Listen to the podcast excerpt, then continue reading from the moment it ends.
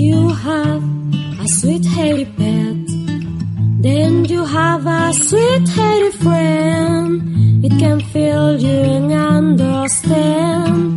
It can show you a true thing it's there. If you have a sweet hairy pet, then you have a sweet hairy friend. It can feel you and understand.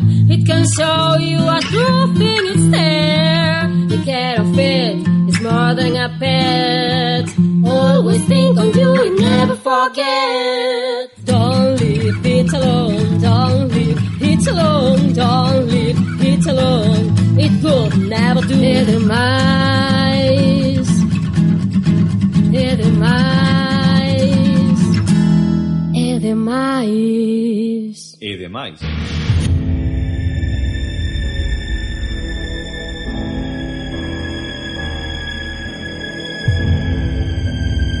Hola, hola, bienvenidos a Demais, especial Samaín. Samaín, eh, Halloween, Noche de los Muertos.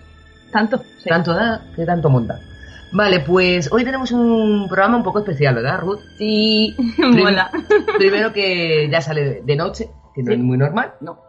Y en una noche bastante especial, sobre todo, bueno, en todos los sitios, pero aquí en Galicia tiene también su... Es que sabes que Galicia tiene su encanto. Sí, sí, sí, sí lo tiene, sí. Y nada, hoy pues es un día especial, tenemos programa especial y tenemos invitado, Invitado especial. Tal cual.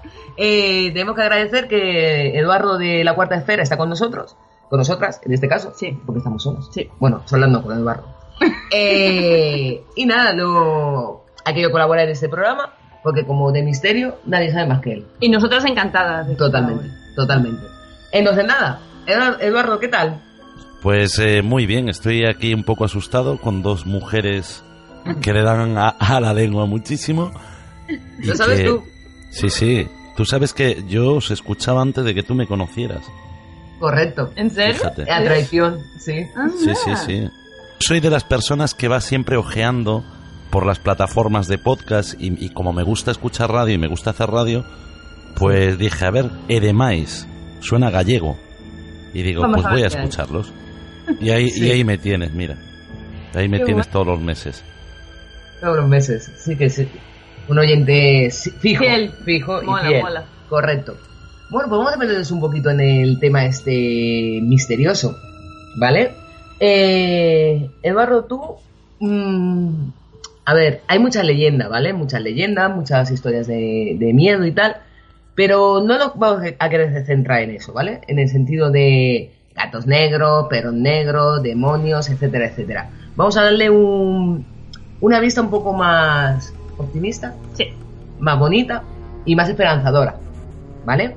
Porque creo que conoces historias, tan contado, tan dicho, eh, de nuestros peludos, que una vez traspasado el umbral, una vez que pasan al arco iris, pues han llegado a ponerse en contacto con, con sus dueños. ¿Es esto, ¿Eso es así o me estoy desviando?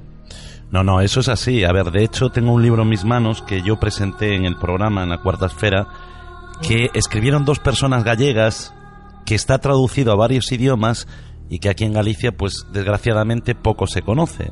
Que es el libro de Nos vemos en el cielo y que habla de esas manifestaciones de, de las mascotas a sus dueños y tiene un montón de, de historias. A mí la verdad es que me sorprendió muchísimo, muchísimo el momento en el que yo tengo esa entrevista que eh, a medida que iban pasando los minutos se transformó en algo súper especial, ¿no? Porque eh, sí sabía que hay científicos que dicen que los animales también tienen alma y yo estoy convencido, ¿no? Pero en este caso, con todas estas historias eh, que ellos me iban narrando y son historias con testimonios, o sea, no es que ellos lo cuenten porque lo leyeron en internet, no, no, ellos viajaron, se fueron a Alemania, a todos lados de España y tenían un montón, de hecho están a punto de sacar creo que la segunda parte Oh. de este libro y bueno, ya te digo, me emocioné mucho, me gustó, eh, me hablaban de animales que después de haber muerto volvían a salvar a su dueña,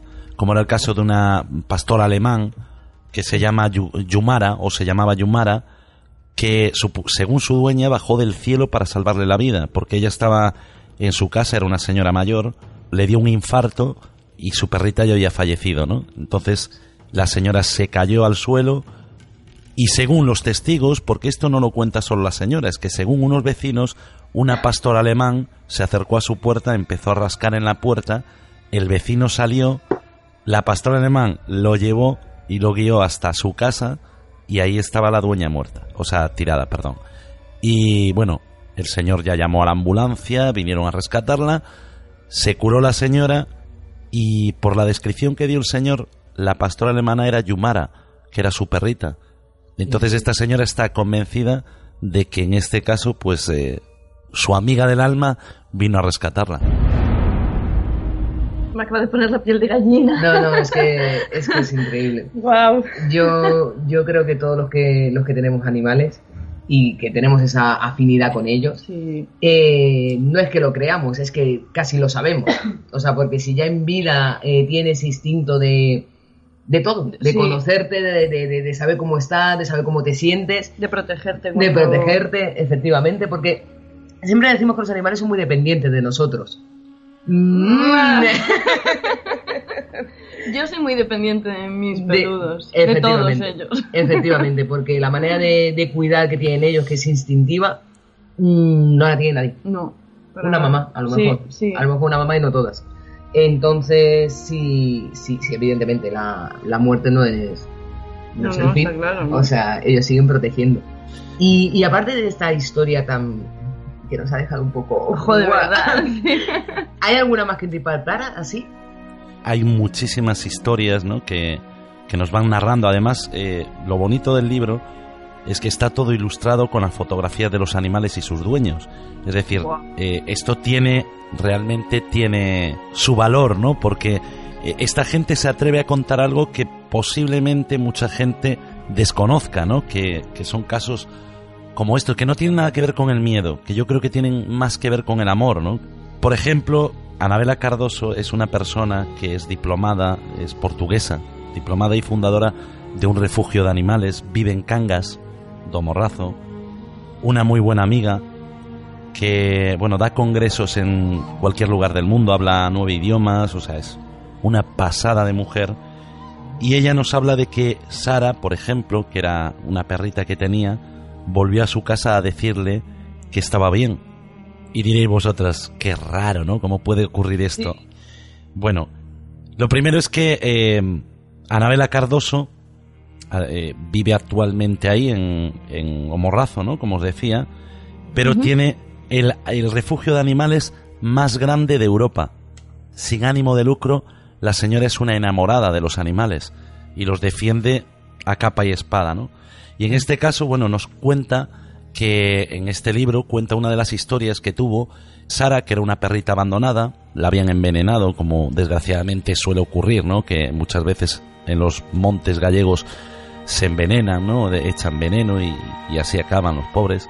Y bueno, Sara tenía menos de mes y medio cuando ella la recogió, era muy pequeñita, imagínate un cachorrito, y se echó cinco años en su casa. Era una mezcla, una mezcla de pastor alemán y era un poquito más pequeña de lo común, ¿no? Porque tenía una enfermedad y no podía desarrollarse bien. Así que eh, poco a poco esta enfermedad, me imagino que sería algo así como la artrosis degenerativa, una cosa así, ¿no? Cuando la perrita tenía ya cinco añitos, pues empezó a quedarse inmóvil, ¿no? No podía moverse, eh, o sea, la enfermedad le impedía que pudiera hacer una vida normal. Y ella, había un perrito que estaba súper enamorado de ella, pero súper enamorado. Entonces este perrito todos los días le arrastraba el cacharrito de la comida para que ella Oh. comiera. Y esto era un detalle pues que ella observaba, ¿no? Pero un día, pues desgraciadamente, un 24 de diciembre, eh, un día de Nochebuena, pues la perrita se puso muy, muy, muy malita y tuvo que llevarla al veterinario.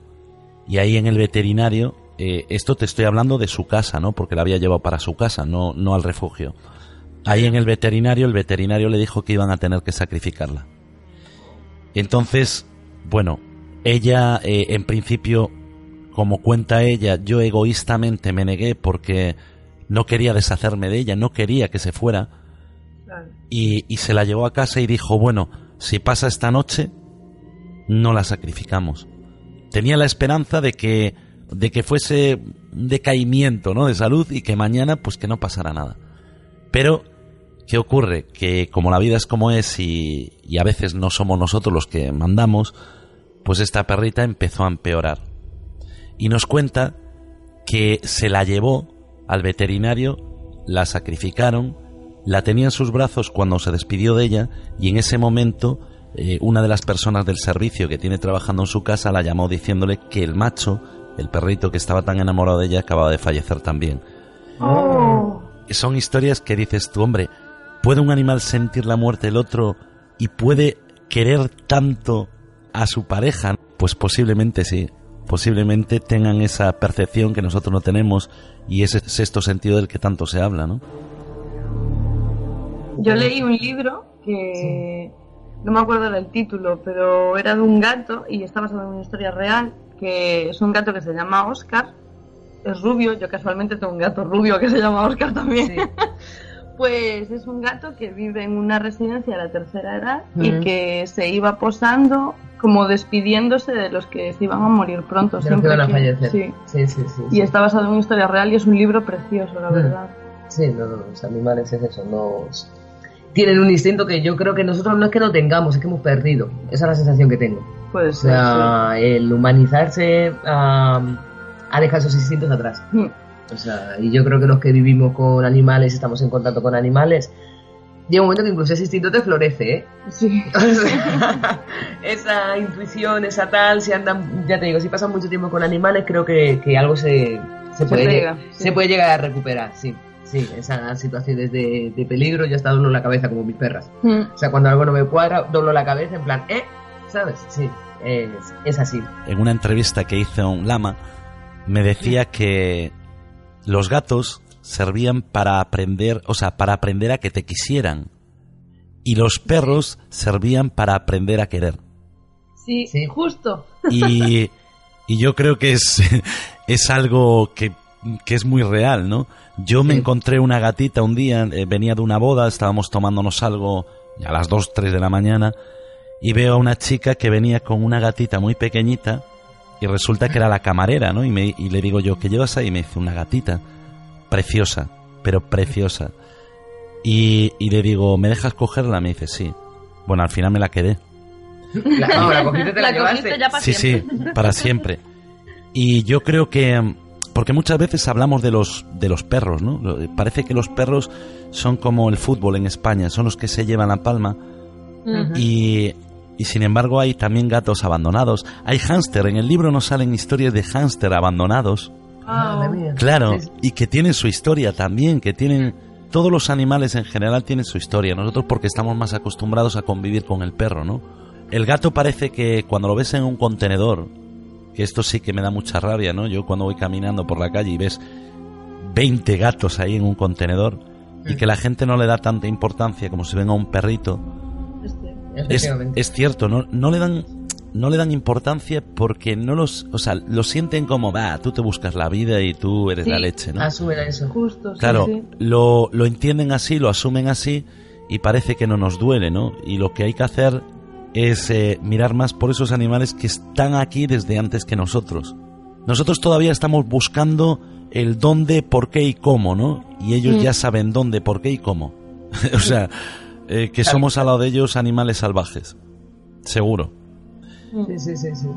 Y bueno, yo quería preguntar tanto a ti, Ru, como a ti, Eduardo, eh, de forma personal, si habéis vivido, pues eso, algún, no sé cómo decirlo, paranormal, distinto, extraño, algo extraño con, con vuestros peludos, tanto vivos como, como muertos, o sea, me refiero, me da lo mismo. O sea, ¿habéis sentido alguna vez eso? Ruth, comienza tú. Yo, yo tengo, bueno, lo tengo en casa y yo lo cuento siempre. Eh, en casa de mis padres antes vivía mi tío abuelo, Ujú. que yo a ti ya te lo tengo contado muchas veces, Sí. y mis padres, es que lo cuento y me da mucha risa, es que está igual.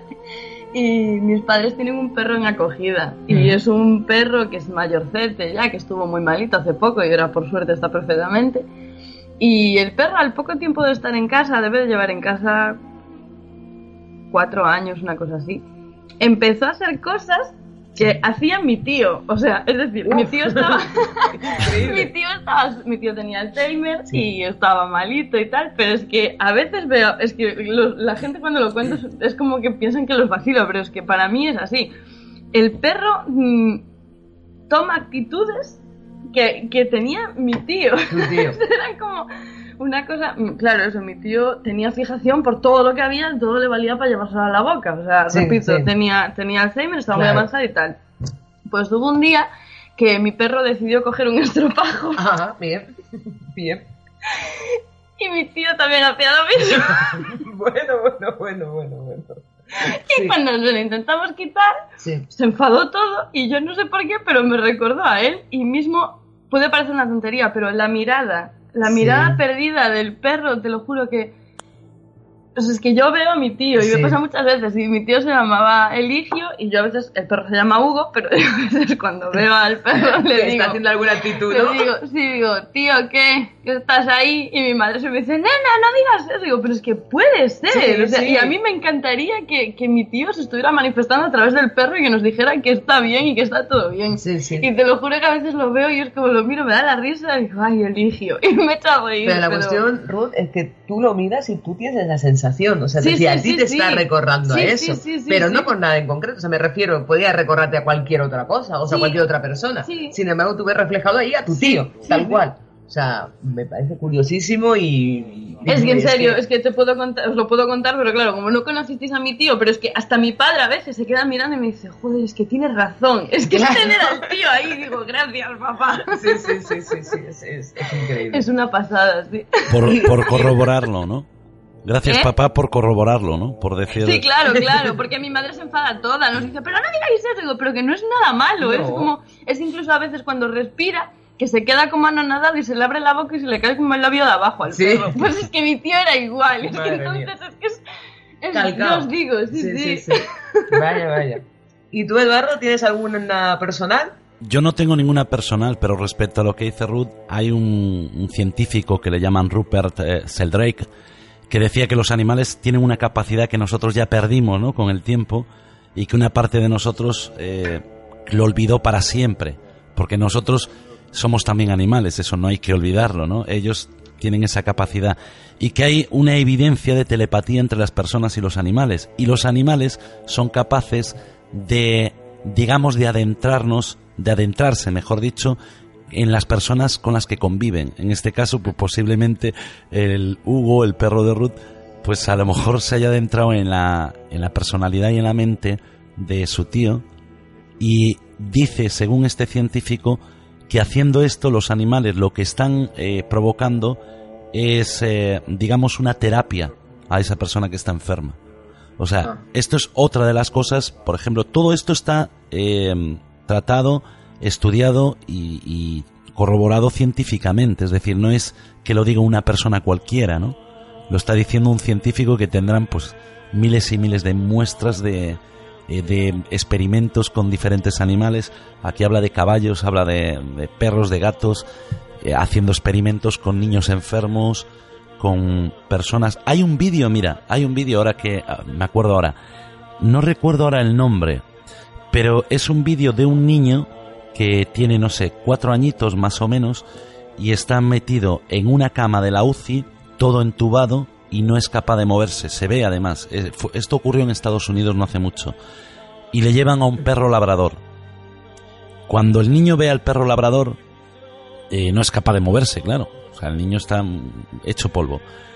Y la mamá, pues eh, con la mano, eh, lo acerca al perro y le va poniendo la mano encima del perro, lo va acariciando. Esto fue uno de los experimentos que se hicieron. A los cuatro o cinco días ponen al perro en la puerta de la habitación. El niño cuando abre los ojos y lo ve se levanta. Y eso está ahí para ver. O sea, son, son experimentos, sí, sí. Y actualmente, eh, ya pasaron ocho meses más o menos, y actualmente el niño ya camina. Es decir, estamos hablando de, de un milagro. O estamos hablando de la capacidad que ese animal tiene para transmitirle una energía que nosotros todavía no entendemos.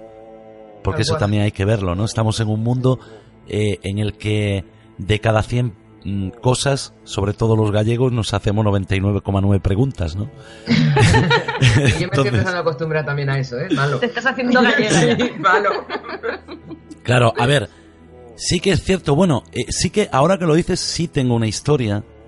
Eh, a ver, es una historia que mm, en este caso el animal es el protagonista, pero no es eh, que mm, estuviera haciendo algo de buen augurio, ¿no? Eh, fue cuando hace unos años, en el 2006, se murió mi socio, eh, yo tenía una empresa, y yo al llegar a casa escuchaba maullar a un gato, pero maullar que no lo imagináis. Entonces me meto por, bueno, fui a la bodega, fui a no sé qué, subo, bajo, entro, salgo y digo, aquí no hay ningún gato. Y cuando voy a ver, había un gato enorme negro que estaba maullando encima de una chaqueta que mi socio se había dejado allí. Cuando yo quité, sí, sí, cuando yo quité a- al gato, lo, bueno, lo, lo quité no, porque me echaba las uñas y todo, o sea, digo, este está loco, este gato. Cuando el gato con un palito lo voy apartando, paró de maullar y se transformó totalmente en manso. Es decir, ya se dejaba acariciar y todo, digo, no me lo puedo creer. No sé si era porque había percibido la muerte de él, no lo sé, pero sí, algo así, un poquito relacionado con lo misterioso, ¿no?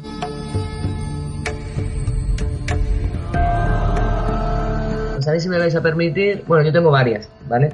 ¡Qué suerte! Eh, No, no te creas. o sea, Fíjate. hasta qué punto es bueno. Nosotros tenemos una y tú tienes varias ya. Ya te Sí, vale. no, pero voy a elegir una, voy a elegir una.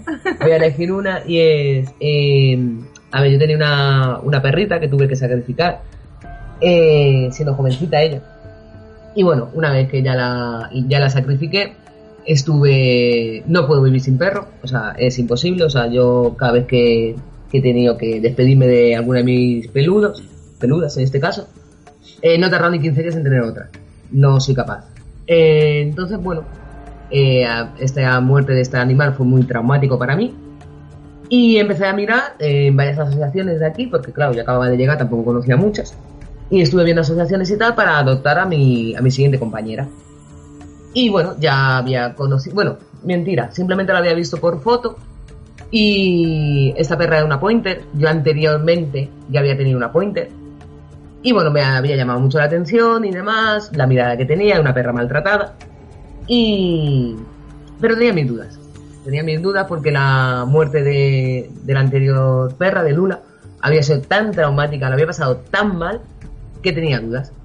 Y recuerdo que un día eh, yo vivía aún en Vigo, fui a tomar una Coca-Cola con alguien y estaba planteándole esas dudas que tenía. Estaba diciendo es que no lo sé, porque ah, acaba de fallecer Luna, yo no sé si estoy preparada para tener otro animal, porque no sé qué. Y conforme estoy hablando, menciono mi cigarro y tal, y miro para el suelo y veo algo que brilla. Y ya me agacho, lo cojo, y era un colgante de huesito, oh, que era eh, un poco más pequeño, pero exactamente igual que que llevaba mi anterior pointer. ¿Vale? Eh, y nada más verlo, cogerlo, lo cogí, lo miré, dije, vale, esta perra es para mí. O sea, no sé cómo apareció en ese bar, no sé cómo apareció ese colgante, no tengo ni idea, pero fue lo que me dio la determinación de adoptar a Tessa. Porque además es que era justo eso, la anterior pointer que yo tenía, el colgante que llevó hasta que falleció. Y bueno, eh, no sé quién lo puso ahí, por qué ha aparecido ahí, mm, fue cosa de Lula, fue cosa de Leia, fue cosa de Tessa, porque claro, todos son hembras. sí, no lo sé. Pero no quieres nada con los hombres, ¿no? Dime. Que no quieres nada con los hombres. No nada. Sí, bueno, últimamente no. Vamos a dejarlo ahí. Últimamente no. Pero, pero sí, o sea, eh, fue una, una manera de, de, racionar yo. Y, otra cosa que sí que quería comentar, otra anécdota, respecto a lo que tú decías del niño este. Eh, después de, de adoptar a Tessa, vino otra más, que es hija de ella. Y esa tuve que. Tuve que castrarla yo, vamos. O sea, me- No, o sea, yo personalmente no. A ver, me explico. Tuve que pasar yo por eso, o sea, llevarla yo al veterinario y hacerlo. Vale. Pues la cuestión es que cuando castramos a, este, a esta perra, a Eva, claro, el animal venía pues con la sedación y demás, pues sobadita, pobrecita mía, toda tontada. Y me acuerdo que viniera a casa de, de mis ex suegros y, y la puse en el sofá. Bueno, en esa habitación, o sea, en ese salón, perdón, estaba eh, una persona con demencia senil, de casi 80 años, no, 80 años pasados. Dos personas jóvenes de veintitantos con discapacidad, discapacidad mental. Dos niñas, la perra y yo. Había un silencio en esa habitación, o sea, en ese salón. O sea, es que nada, nada, todo el mundo miraba hacia la perra, todo el mundo callado, respetando que la perra estaba malita, que estaba descansando. Y fue, pues tranquilamente, una hora de silencio, la gente hablaba en murmuros, todo tal, para no molestar a ese animal. Estoy hablando eh, de, de- de gente con, con- con sus facultades mentales, Sí, sí, sí. eh, o sea, trastocadas totalmente. Nadie, nadie dio una bomba más alta que la otra, la televisión estaba bajita, y todo el mundo tranquilo porque el animal estaba descansando. Entonces, claro, es lo que tú dices, o sea, eh, ¿cómo puedes transformar? O sea, me refiero, si en ese momento Deva no hubiese estado, aquello era un Cristo, ya lo digo yo que lo he vivido. O sea, aquello era un Cristo, aquello eran gritos, aquello era no sé qué. Sin embargo, esta perra daba esa paz a todos en el salón. O sea, yo de hecho creo que la única alterada era yo, en plan, Dios mío, cuánto silencio, ¿qué pasa aquí? Pero sí, sí, yo creo que tienen esa, esa capacidad que nosotros no tenemos, No. evidentemente. Evidentemente. Es un sexto sentido del que se habla tanto, ¿no? Que, Sí. que tienen los animales y que nosotros, lo que decía este científico, ¿no? Que nosotros, el ser humano ya lo perdió. Eh, tú, cuando estabas contando el, el caso este de tu, de tu perrito, de tu perrita, eh, recuerdo también una historia que me contaron el día de la presentación del libro, en la que me hablaban de, creo que era también una perrita que sabía, que había fallecido y que la dueña eh, todos los días escuchaba una pelotita que ella le había comprado cuando era cachorro, la escuchaba botando por el salón de su casa. Y entonces la señora, cada vez que iba allí, la pelota estaba allí. Hasta que un día eh, se lo contó a los hijos y los hijos, claro, imagínate, ¿no? Una señora mayor y dice, "Va, a ver mamá, venga, tiro la pelota a la basura y ya está, no me rompas la cabeza, que tú ya estás peor. Bueno, total, que es un, un día de fin de semana, están los hijos comiendo allí, el hijo mayor coge la pelota, la mete en la bolsa a la basura, tira a la basura y cuando están cenando escuchan la pelota. A, a cierta hora escuchan la pelota. Cuando se levantan empiezan a ver por toda la casa y no la encuentran. Pero cuando se va a sentar, se van a sentar a ver la televisión, uno de sus hijos, otro de sus hijos, la pisa con el culo y saca la pelota. ¿Quién la llevaba allí? Pues no se sabe. Pero es que esa pelota aparece siempre en el aniversario de la muerte de esa perrita. Madre mía. Y siempre aparece en el mismo sitio donde la perrita pues jugaba con ella, ¿no? Que era en el sofá, pues se ponía allí a jugar. ¿Por qué hay ese, esa materialización de, de cosas? Pues también es algo que no se sabe, pero que está ocurriendo y que ocurre muchas veces, ¿no? No es la primera vez que pasa. Pues yo me he emocionado. Sí, no, no, eh, es normal, es normal. O sea, Yo os digo una cosa, a mí me pasa eso, yo sería la persona más feliz del mundo sabiendo que... Sí, yo, yo de hecho recuerdo el día ese, el famoso día del, del colgantito. eh, yo lo que recuerdo es la paz. Cuando cogió el colgante era paz de decir, bueno, bien, están las cosas bien. Esa sensación de están todo bien, ¿sabes? Una sensación extraña porque no es todo, a ver, evidentemente no está todo bien, pero que en ese momento tú lo sientes. O sea, de, de coger el colgante, tenerlo en la mano y decir, "Mm, qué paz tengo, ya está, está todo solucionado, ¿sabes? Es, no sé, es, es increíble. Lo que tú decías de, bueno, aquí en, en este caso hay una material, material, bueno, Materialización. Gracias. Materialización. Es que te Ya, trabado ahí. se me ha ido ahí. Pero sí que es cierto, por ejemplo, en cuestión de, de ruidos, eh, yo creo que la pasa a bastante gente de cuando ha perdido a, a, a su peludo, Mm. escuchar las patitas. Sí, Sí, Vale. sí, sí. Vale. Nos ha pasado a todos, ¿no? sí. A mí no, pero, pero sí que conozco muchos casos. Sí. A mí con, con un gatito que se me puso muy malito y se Mm. murió. Y era un gato que siempre dormía. Me pasó una vez, pero ya fue hace muchos años. Y el gato tenía, era un gato persa, era gigante, y tenía la, la costumbre de dormir encima de mi cara.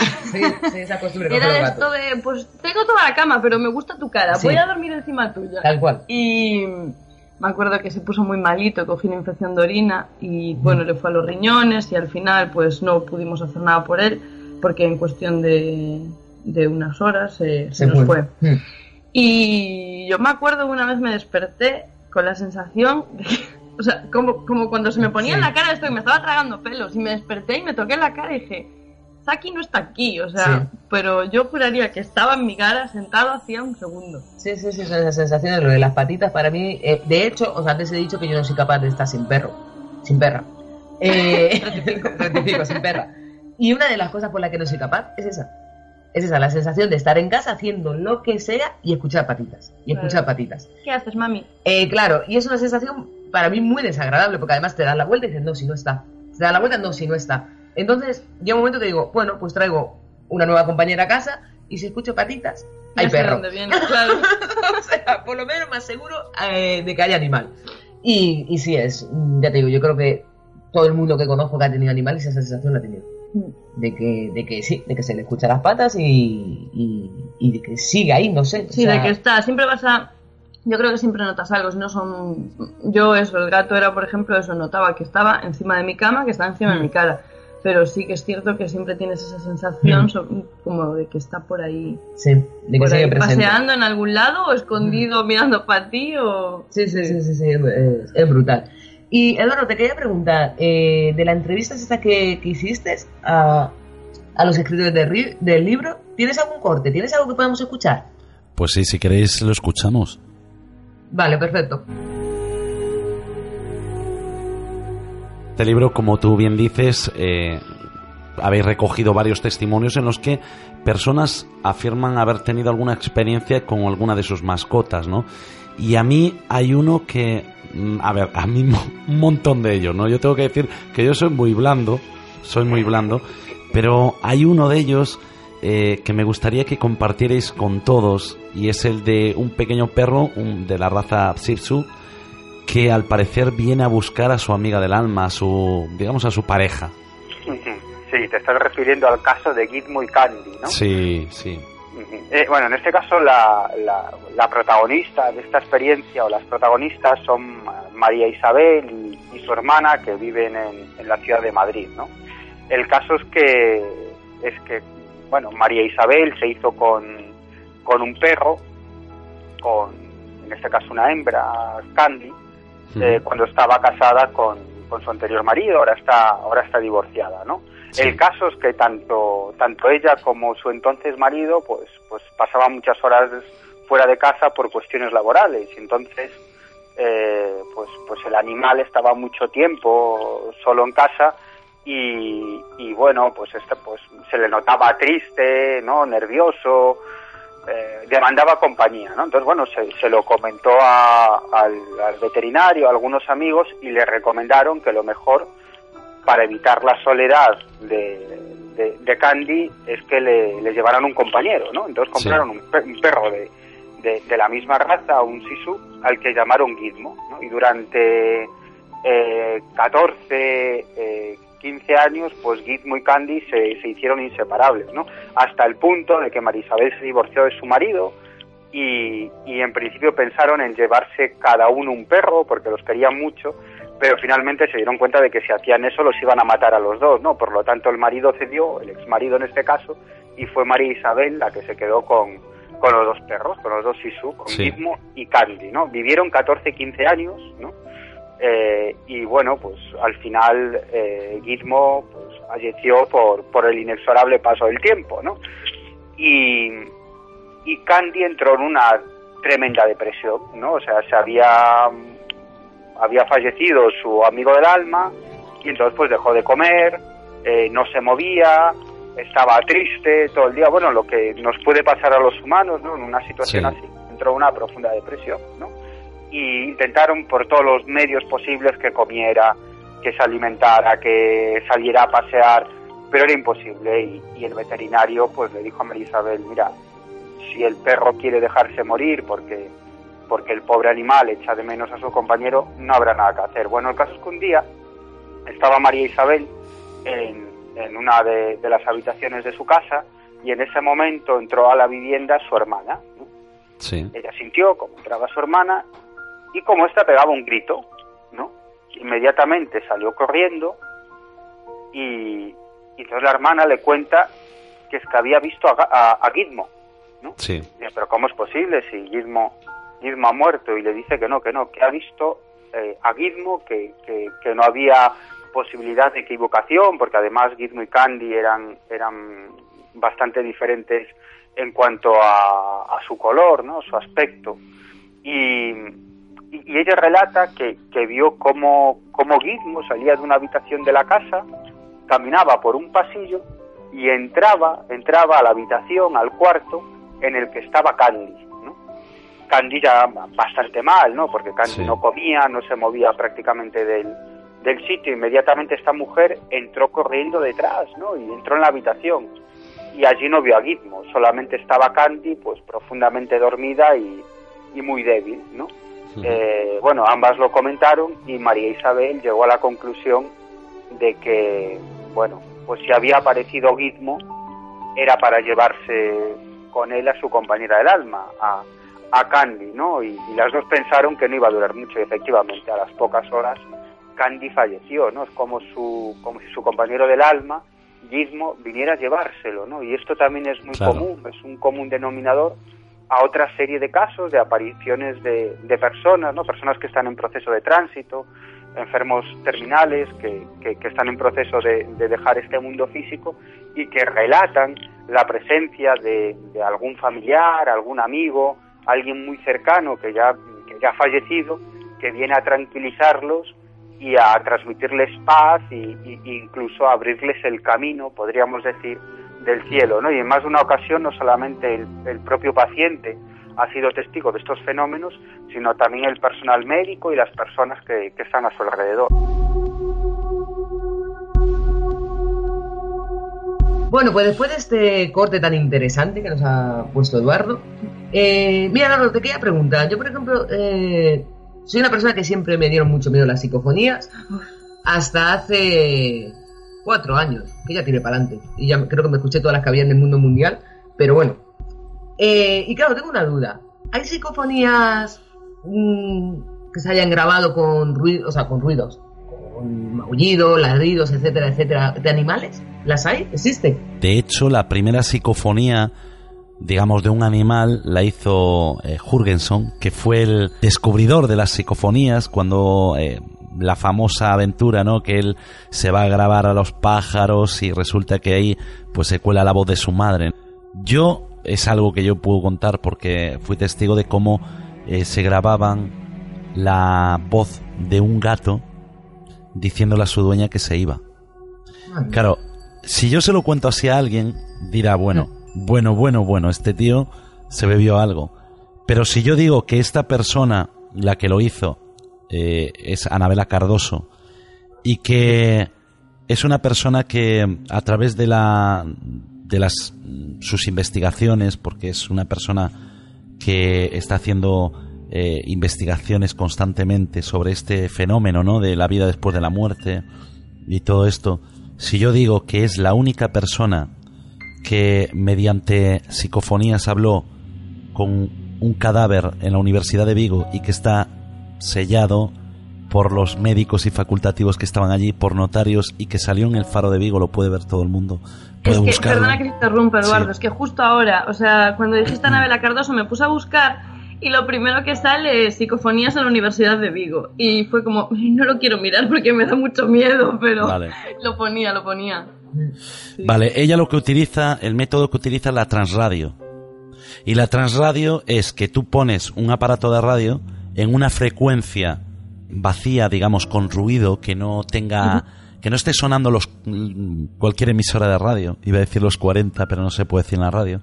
Bueno, eh, aquí, puede decir lo que quiera. Yo hice propaganda de un pienso y casi me matan, pero sí. Bueno, pues eh, en este caso, eh, la señora, o sea, estábamos cenando allí. La señora tenía un gatito muy viejito, 25 años, un gato. Yo nunca había visto un gato tan viejecito. Y nos lo había enseñado. Y, yo le digo, Anabela, ¿me enseñas dónde tienes tú el estudio? Porque, claro, tiene un estudio que es, es, muy complejo, ¿no? No es, no es decir, pongo un aparato de radio y ya está. Total, que yo subo y me enseña el gato. Me dice, mira, tengo aquí el gatito, lo tengo metido aquí en mi despacho porque eh, ya tiene muchos años y apenas se mueve y tal. Cuando nos ponemos a hacer la prueba eh, para enseñarme ella cómo funcionaba todo, y cómo se hacía, ¿no? Para captar esas voces. No quiere decir que cada vez que lo pones escuches algo, ¿no? pero claro, sí, sí, claro, pero eh, que, que incluso ella en muchas de sus investigaciones se tiene echado horas y horas y horas. En la que acaba de decir Ruth, ¿no? En la que sale en el periódico, estuvo hablando más de media hora con una persona fallecida sin tener cobertura ni siquiera en el móvil. O sea, eso todo está corroborado. Podéis verlo, mira, lo acaba de ver Ruth, ¿no? Es la única persona en el mundo que pudo probarlo, probarlo científicamente. En este caso, bueno, cuando estamos hablando, se escucha un miau por la radio. Y ella me dice, dice, ¿eres tú? Bueno, la- lo llama por el nombre, no recuerdo ahora el nombre. Le dice, ¿eres tú? Y le dice, sí, me voy. Tal cual nosotros. Claro, nos vamos al despacho rápidamente y el gato se muriera. En el momento que yo, claro, me quedo un poco perplejo porque digo yo, bueno, ¿y cómo un gato habla? Claro. Porque es la pregunta que yo le hice, ¿vale? A ver, Anabela, ¿y cómo habla el gato? Y dice, porque todos somos iguales. Es decir, nosotros somos energía. Mm. Y nada de lo que nosotros estamos viendo posiblemente sea como nosotros lo vemos. Es decir, que nuestra, nuestro cerebro vive una vida impuesta. Como tú a tu hijo le dices que esto es color amarillo, el niño cuando vea algo así va a llamarle amarillo, pero no quiere decir que sea amarillo. ¿Vale? O sea, es algo que nosotros imponemos y nos vamos pasando unos a otros. Pues en este caso, eh, nuestro cuerpo, nuestro alma, nuestro idioma es el mismo, el universal. Una vez que morimos, da igual nuestro aspecto. Da igual, Eso- somos energía. Un, se- un segundo, Eduardo, eso explicaría eh, por qué las psicofonías, cuando según quien la grabe, está en un idioma en otro, ¿no? Sí, a ver, eh, si tú, por ejemplo, estás en Estados Unidos, posiblemente no te salga ninguna psicofonía en español, ¿no? Sin embargo, si estás en, en España, pues te saldrán en español. A nosotros, curiosamente, aquí en Bayona, en una investigación que se había hecho para el programa, nos habían salido en portugués. ¿Sabes? Pero bueno, no sé. ¿Vayan a dónde? Ya voy a preguntar yo. En el búnker de Bayona. Ajá. Estaba claro, ya me lo imaginaba. A ver, nosotros, a ver, que en ningún momento piense nadie que fuimos a grabar psicofonías allí. Nosotros lo que fuimos fue a contar su historia, porque en la cuarta esfera no solo hablamos de misterio. O sea, bueno, sí, misterio para mí es, el misterio es el amor, ya. Partiendo de ahí ya es todo misterio, ¿no? La, la vida misma. El levantarte por la mañana y ir a trabajar para mí es un misterio. Pero, sí, sí, misterio que muchos viven sin levantarse a trabajar. O sea, ¿qué misterio encierra eso? Pues que algunos viven mejor que otros, ¿no? Pero en este caso, claro, pero en este caso, por ejemplo, nosotros íbamos a contar la cruel historia que costó muchas vidas, ¿no? En la guerra civil a las personas que tuvieron que hacer ese búnker. Y bueno, pues casualmente o causualmente se colaron varias psicofonías. Eh, tuvimos una experiencia impresionante, pero impresionante ahí, que yo no volví a repetir. Estuve más veces, pero no se volvieron a repetir. Pero sí que es cierto que se nos apagaron las lámparas, o sea, las, las linternas, nos quedamos sin baterías. Bueno, las pasamos putas para salir de allí. Y, a- y al final, no, al final eh, nosotros no a simple oído nosotros no habíamos captado nada, pero sí que es cierto que cuando llevamos toda la grabación al estudio, ahí pues el técnico de sonido nos dijo, mira, sentaros aquí que os voy a contar un chiste. y nos empezó a poner todo lo que se había colado. La primera era, hola, son las nueve de la noche, comenzamos a grabar. Y se escucha a una chica gritando, las nueve de la noche. Claro, estábamos solos. Era un día que llovía muchísimo y estábamos solos. Las, las psicofonías, mira, es un fenómeno que no se sabe de dónde vienen ni a dónde van, ni por qué están ahí. Pero lo que está claro es que cualquier ser de este planeta sí que deja a lo mejor un rastro de su voz o un rastro de su manera de comunicarse eternamente ahí guardado. No sé el por qué ni con qué intención, pero el caso es que existen. Y si quieres escuchamos alguna. Vale, pues vamos a ello. Ponnos, ponnos, ponnos alguna. Traes una voz registrada en la casa de Anabela Cardoso, a la que le enviamos un saludo y un abrazo. Pues sí, mm, eh, la, que voz que traemos fue grabado dentro de un experimento que realizó David Fontana que eh, fue uno de los, de los presidentes de la Society for Psychical Research de Londres, la asociación más antigua de investigación de, de estas temáticas que existe en el mundo.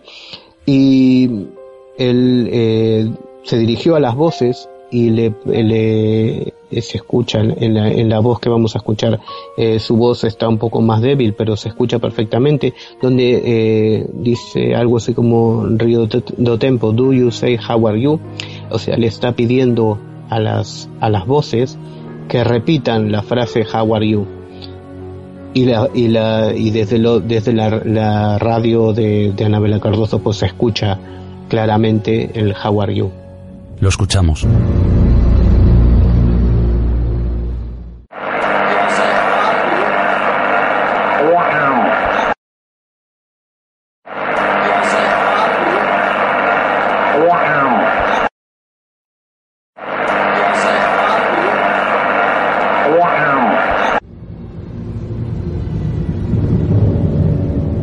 Grabar estas voces en cualquier lugar o tiene que darse mm, algo en especial?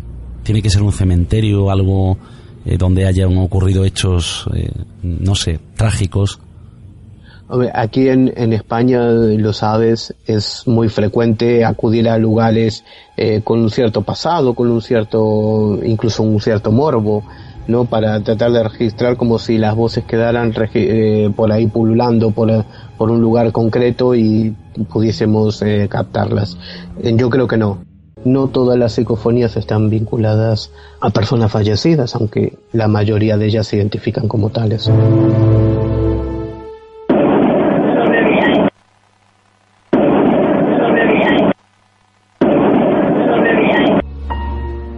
Vamos a sacar también una foto para que veáis eh, a qué escalera nos estamos refiriendo y eh, podemos ver también a la derecha de esas escaleras unos raíles que suponemos que serán los vagones porque suponemos que al fondo tiene que haber uno de los cañones que se utilizaban para proteger la ría. Vamos a sacar una foto, una fotito, a ver qué pasa. El ambiente es bastante tranquilo. Eh, nos llama mucho la atención que no huele a humedad ni, ni, ni hay malos olores en un lugar que supuestamente está eh, abandonado y, vacío. Bueno, la fotografía estamos comprobando. Las primeras baterías se descargan. Se descargan las primeras baterías de una de las linternas. Sin motivo aparente. Sin motivo aparente. Acabamos de comprarlas hace nada. Antes de llegar aquí se pusieron nuevas y bueno, decir que no tenemos cobertura aquí dentro, por eso estamos grabándolo todo. Eh, esto es espectacular. Es espectacular.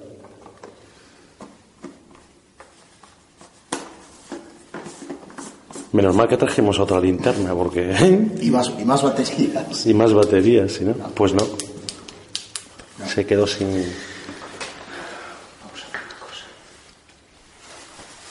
Estamos aprovechando también esta grabación para, eh, si se capta algo, ahora mismo estamos en una zona en la que sí se nota algo de corriente y, y lo dicho, que es muy raro, ¿no? Que se nos acaben las baterías. Vamos a coger otra de las linternas que hemos traído para hacer la prueba con las pilas y ver si es cuestión de la pila o del foco.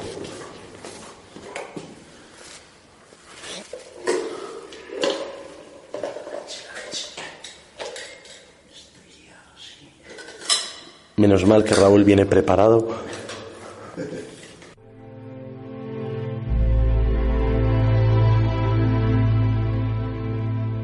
Que es muy raro, ¿no? Que se nos acaben las baterías. Vamos a coger otra de las linternas que hemos traído para hacer la prueba con las pilas y ver si es cuestión de la pila o del foco.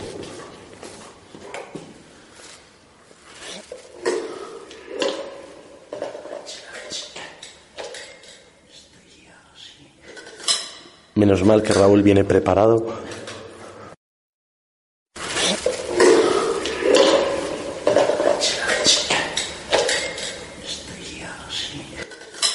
Menos mal que Raúl viene preparado.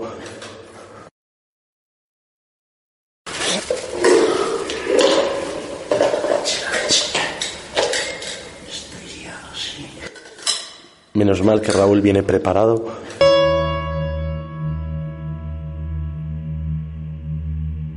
María, no quiero escuchar psicofonías nunca más. Me da mucho miedo. Eh, Tienes mucho miedito tú ahí. Sí, sí, lo paso mal, lo paso mal.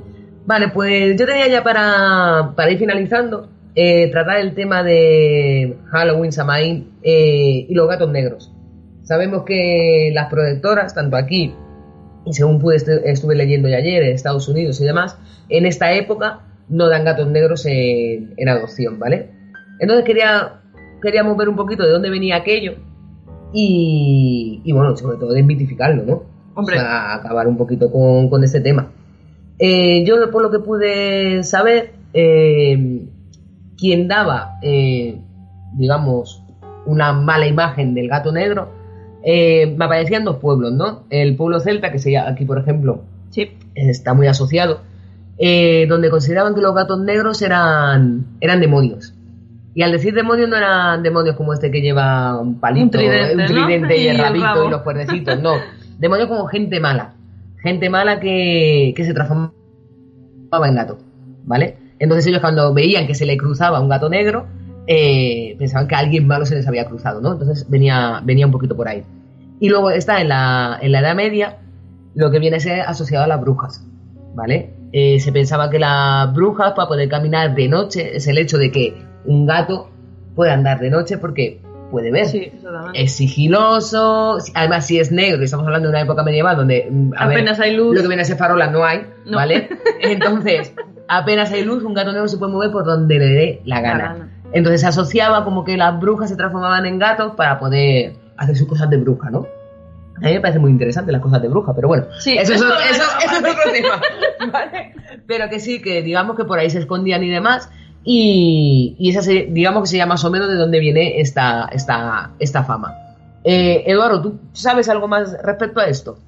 Sí, a ver, eh, tú nos estás diciendo que, eh, bueno, viene de los celtas, viene después de las brujas, sin embargo, o sea, por, por la agilidad que tenían, ¿no? Por el, lo, si- el- lo sigiloso que eran, y sin embargo, para los egipcios, por aquel entonces, pues eran seres mágicos y poderosos, ¿no?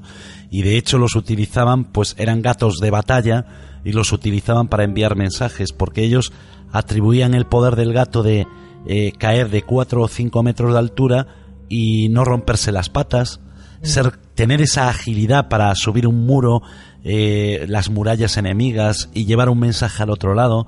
Entonces ellos lo tenían como si fuera dioses. Sí que es cierto que cuando fue eh, la época de las brujas y de la Santa Inquisición, pues eh, se le atribuía a la mala suerte, ¿no? Cuando te cruzabas con un gato negro, que de ahí viene esa superstición que nosotros tenemos ahora, que te cruzas con un gato negro y ya te presinas. Bueno, se presinan, yo en esto no vale, creo. no, tampoco. Ni se me ocurre. En esto no creo exactamente.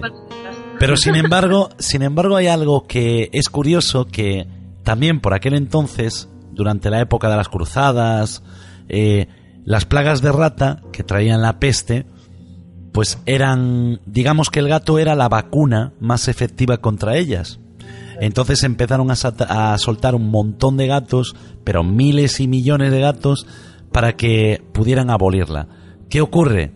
Que cuando, eh, lo que tú decías, ¿no? Cuando empieza la Santa Inquisición, cuando se empiezan a asociar a los ritos satánicos, eh, dicen que representa a Satanás en la tierra y todo esto, pues matan a millones y millones de gatos. Se habla hasta de 50 millones de gatos, ¿no? Quemados en la hoguera con sus brujas y con su y solos. O sea, se quemaron más gatos que brujas, ¿no? Total, que eh, más adelante, en el siglo XIV, llega la, la peste negra a Europa, que todos sabemos que fue una de las epidemias más grandes de la historia, o, o quizá la más grande de la historia, que mató a 25 millones de personas. ¿Y qué ocurre? Que de repente dicen, oye, que tenemos que cortar esto como sea. Vale, pues eh, vamos a coger gatos. Y no había gatos. Había muy pocos gatos. Entonces, ¿qué ocurrió? Pues mm, lo- la desgracia más grande, ¿no? Que fue devastador. Y al final, pues sí, que se empezaron a, cre- a criar gatos precisamente para luchar contra las ratas. Es decir, que a lo largo de la historia el gato es un animal súper simbólico. Si os fijáis, es, está en todo, en mogollón de culturas, no solo en la egipcia, ¿no? Ya estaba antes. Pero que que se le atribuyen un montón de poderes mágicos y tal vez sea porque son mágicos realmente, ¿no? Y por eso lo que decíamos al principio son los animales que te enseñan a querer.